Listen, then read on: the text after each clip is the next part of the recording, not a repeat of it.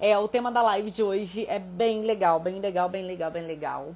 E é o seguinte: medo no amor e no sexo. Por que, que eu escolhi essa temática pra gente abrir o ano? Porque 2020 foi um ano em que a gente teve realmente muito medo. Muito medo.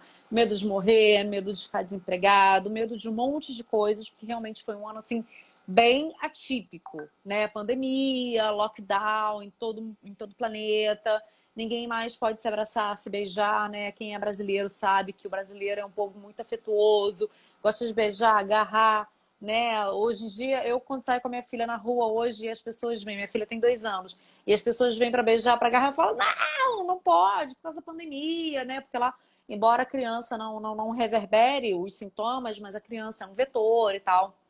E aí, às vezes, as pessoas não entendem, porque culturalmente, realmente, a gente não está acostumado com essa coisa do, isolamento, do afastamento. E por que medo no amor e sexo? No amor e no sexo. Porque, gente, eu vou mandar um beijo pro Emicida. Eu assisti agora nessa, nessas minhas férias, agora em dezembro, o documentário dele, Amar Elo. Eu já o admirava enquanto rapper, né? Porque eu gosto muito do som dele. Mas depois que eu vi esse, esse documentário dele, eu fiquei assim, caraca, o cara é. O cara sabe do que fala. O cara é um dos maiores é, é, filósofos contemporâneos que a gente tem. Tá? É o cara do povo, é o cara sabe onde é que dói o calo. E ele me falou uma, ele falou uma frase no documentário que eu amei. Ele falou o seguinte: medo. O medo te obriga a fazer coisas que você não quer fazer. E eu falei, nossa, mas que sacada! Porque a gente tem medo. O medo é intrínseco, é inerente ao ser, ao âmago humano. Mas até onde é bom ter medo? Ou será que é bom não ter medo nunca de nada? Eu fiquei pensando. E realmente, gente, quando a gente tem medo das coisas, a gente acaba se obrigando a fazer coisas que na verdade a gente não queria fazer. Porque na verdade o que a gente queria mesmo era ter coragem para fazer diferente, para enfrentar aquilo, para dar uma resposta diferente, é, é, para não deixar a pessoa nos magoar. E aí eu trouxe essa temática para o ramo da sexualidade. E eu falei, caramba, mas é isso. Né? 90% das disfunções sexuais que eu, como sexóloga, é, presto uma assistência, tá, gente? Eu ainda não sou terapeuta. Terapeuta eu vou ser a partir do meio do ano, ok? Mas eu estou fazendo estágio. No estágio, gente, onde a gente está, né, eu e os meus colegas atendendo um monte de, de clientes, né, a gente não chama de paciente, a gente chama de cliente. 90% dos casos de disfunção sexual tem medo envolvido. Inclusive, a gente usa um termo chamado ansiedade por temor de desempenho. O que, que significa? Que você fica muito ansioso porque você tem medo do que vai acontecer ou do que não vai acontecer. E aí você fica naquela ansiedade. Eu vou conseguir. Eu não vou conseguir. Eu vou saber tirar roupa. Não, eu não vou saber tirar roupa. Eu vou saber dar prazer à minha parceira ou ao meu parceiro. Não, mas será que eu vou realmente saber? Será que realmente a pessoa vai gostar? Será que eu estou preparada para isso? Será que eu tenho conhecimento suficiente? Será que eu vou me entregar suficiente? Mas, nossa, se eu me entregar assim desse jeito, o que, que a sociedade vai pensar? O que, que meu pai vai pensar? O que, que a minha mãe vai pensar? Então, a sexualidade, né, principalmente o, o sexo, a cena sexual, o ato sexual, ele é um fenômeno biopsicossocial, né? E quando a gente fala de bio, a gente fala é, da, da, nossa fisiologia, se a gente está bem de saúde, se a gente não está, se está tudo ok, né? Às vezes tem pessoas que têm disfunção erétil, erétil porque tem um problema de sedentarismo ou porque é diabético e a diabetes ela influencia na circulação sanguínea. A gente sabe que ereção peniana é circulação sanguínea, é, ereção clitoriana que proporciona que nós mulheres tenhamos orgasmo também é a circulação sanguínea. Então, tirando esses fatores, quando a gente vai analisar o psico e o social, onde é que a gente cai? Na cultura. Então, assim, quando a gente vai para a parte do psicossocial, a gente cai o quê? Na cultura, nos nossos valores de vida, nos valores que a gente aprendeu na escola, na vida, é, na nossa religião, né? Que a gente sabe aí que o Brasil, embora seja um país laico, mas as pessoas não são laicas, a maioria aí tem uma religião por trás, tem algumas que são mais dogmáticas, que são mais conservadoras e acabam é, contrapondo aquilo que a gente quer, aquilo que a gente sente, né? O que eu mais atendo aqui no Sexência é, são pessoas que tem muito medo disso ou daquilo, ou, ou tem assim muito. É, muitas ideias errôneas acerca da sexualidade e quando eu vou investigar, tem um, uma religiosidade por trás né? Como há pouco tempo eu atendi um rapaz. Ai, Mariana, masturbação. Nossa, quarentena, não posso ficar com ninguém, não posso conhecer nenhuma gata. E aí tô me masturbando todos os dias, mas o meu pastor falou que isso é pecado, que não pode. Então a gente acaba caindo nessa coisa do ai, meu pastor falou que é errado. Então, ai, minha mãe me ensinou que não pode.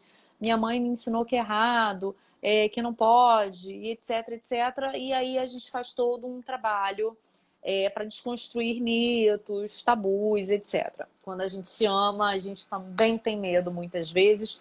E muitas vezes a gente entra numa relação amorosa sem amor porque a gente está com medo de alguma coisa.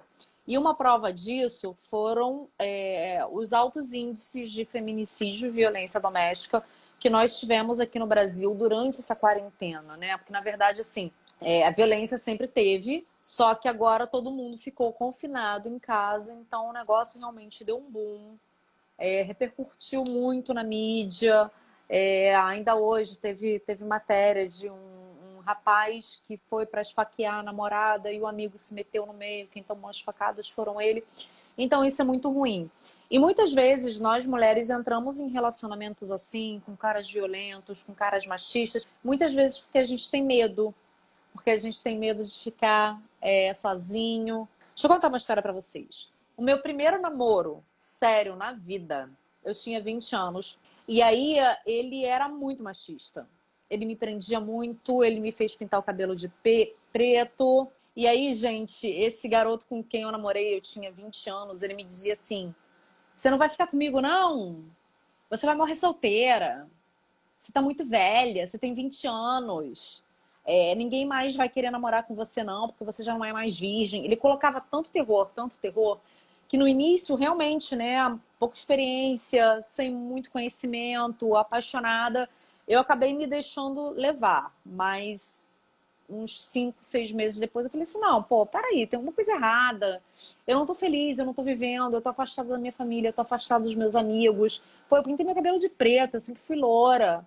Entendeu? O que está acontecendo? O que, que esse cara está fazendo? O que, que eu tô me permitindo é deixar esse cara fazer isso comigo? E aí é aquela coisa, né?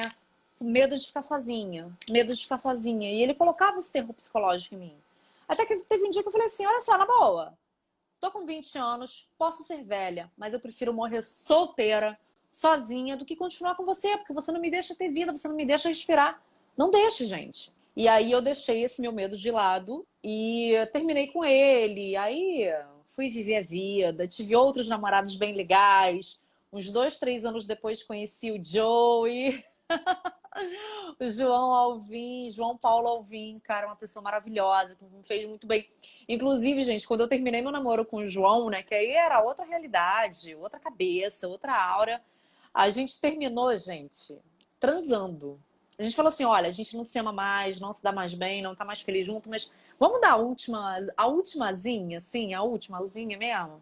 E aí, o último dia que a gente terminou, a gente terminou transando, depois foi cada um pra um lado, a gente nunca mais se viu. E tem relacionamentos que terminam, assim, de boa, numa boa, sem briga, sem violência, sem desrespeito, e que dão muito certo, mas realmente, né, acabou o amor, não tem mais por que ficar junto. Aí a gente tem que respeitar também essa parte.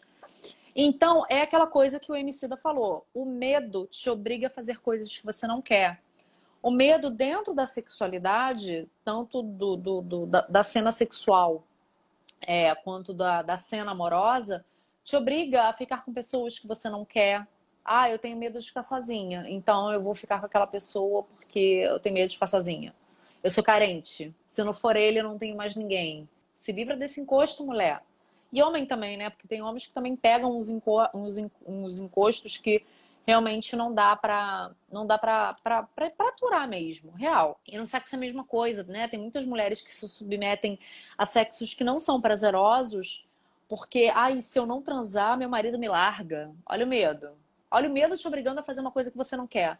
Ah, se eu não fizer sexo anal que para mim dói, que eu não gosto, se eu não fizer, se eu não liberar, ele vai me largar. Olha o medo aí. E aí, gente, a gente não pode permitir que o medo tome conta da nossa vida, tome conta das nossas decisões. Se você não quer fazer aquilo, não faça. Ah, porque a pessoa vai te largar, que largue. Se a pessoa tá te largando porque tá te querendo que você faça aquilo que você não quer fazer, você tem que parar e pensar: será que aquela pessoa te merece? Será que aquela pessoa encaixa com você? Sabe? Porque, gente, vamos ser realistas. Não encaixou? Desencaixa para não terminar em briga. Encaixa com outra pessoa. Né? Aquela outra pessoa não gosta das mesmas coisas que eu. Opa, peraí, tem muito mais chances de dar certo a longo prazo. Principalmente, principalmente no sexo, gente. Passar um relacionamento, às vezes tem pessoas que ficam 20, 30, 40, 50 anos dentro de um relacionamento que não saem por medo e aí não são felizes, né? E aí acabam adquirindo disfunções sexuais, né? Mulheres que não têm orgasmos com seus maridos porque tem medo de terminar um relacionamento, tem medo de tentar uma nova vida, um novo relacionamento com uma nova pessoa, ou então que simplesmente tem medo de ficar sozinha. Gente, a quantidade de mulheres que se masturbam e que sentem prazer sozinhas, e que, que isso dá traz uma independência para a mulher que a mulher fala assim caramba eu me masturbo eu me dou tanto prazer por que, que eu vou ficar com um cara que não me dá prazer que não encaixa comigo? E aí gente é uma coisa que a gente tem que parar para pensar. Medo. O medo sempre vai te obrigar a fazer aquilo que você não quer. Até quando você vai deixar o medo entrar na sua vida e dominar você dominar suas atitudes, dominar suas decisões, as suas escolhas de vida. Porque quando você escolhe uma parceria para a sua vida, você está dividindo a sua vida com uma pessoa, está dividindo o seu corpo, o seu tempo, os seus sonhos. Está valendo a pena? Você está feliz? Ah, mas eu não me separo porque eu sou dependente financeiramente. Então, mulherada, não está na hora de vocês virarem a página? Pensarem diferente? Se hoje vocês são dependentes financeiramente, por que, que não comecem então hoje a buscar conhecimento para que vocês tenham a independência de vocês? Então, até quando você vai deixar? Até quando você vai ser dependente? Né? Quantas histórias a gente ouve por aí de mulheres que não viveram as próprias vidas é, porque foram dependentes de seus maridos a vida inteira? Sabe? Se hoje, é, é o que eu falo pro meu marido, eu não tenho grana para me sustentar e sustentar a minha filha. Mas eu sou tão casca grossa, tão casca grossa de tudo que eu já vivi na minha vida, que se ele pisa na bola hoje comigo, eu chuto o balde, largo tudo para trás e começo uma nova vida com a minha filha. Ah, dinheiro a gente dá um jeito, a família ajuda, amigos ajudam, entendeu? Mas ficar dentro de um relacionamento infeliz eu não fico. Eu fico assim. Se eu vejo que tem chance da gente se renovar, da gente ir para frente, da gente se encaixar ou reencaixar, mas fora isso, não me obriga a fazer coisas que eu não quero, porque eu não vou fazer. E uma coisa que eu aprendi na minha vida, né, tanto que eu escrevi vários livros sobre o tema, ou que tinham a ver com o tema, né? Porque quando eu, eu quando eu escrevo um livro de poesias de amor, tem a minha coragem. Pô, tenho coragem de me expor, de dizer o que eu sinto. Quando eu escrevo, né, como ser uma mulher solteira, pô, mulher, você não precisa ficar nesse relacionamento não, cara. Não tá te fazendo bem não. Sai fora. Tá com medo? Repensa. O quanto aquele medo tá te impedindo de fazer aquilo que você quer. E o quanto aquele medo está te obrigando a fazer coisas que você não quer. Para e pensa.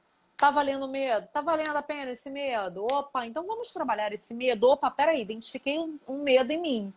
Mariana, aí vocês me procurem, tá, gente? Porque eu tô aqui para isso. Mariana, eu tô com medo assim, assim, assim, assado. E aí eu vou falar para você, olha, pelo que você me falou, eu acho isso, isso, isso, eu te recomendo isso, isso isso. Pelo que você me falou, vamos fazer uma terapia, né? Te recomendo para os meus terapeutas lá queridos lá da Cefatef, que eu ainda não me formei como terapeuta, tá, gente? Eu até tenho todo o conhecimento da terapêutica, porque eu estou fazendo estágio, mas como eu ainda não tenho certificado, eu ainda não atuo como terapeuta, tá? Eu atuo como sexóloga, tirando dúvidas, orientando, direcionando, esclarecendo, auxiliando. Bacaninha? Gratidão aí pela audiência de todo mundo!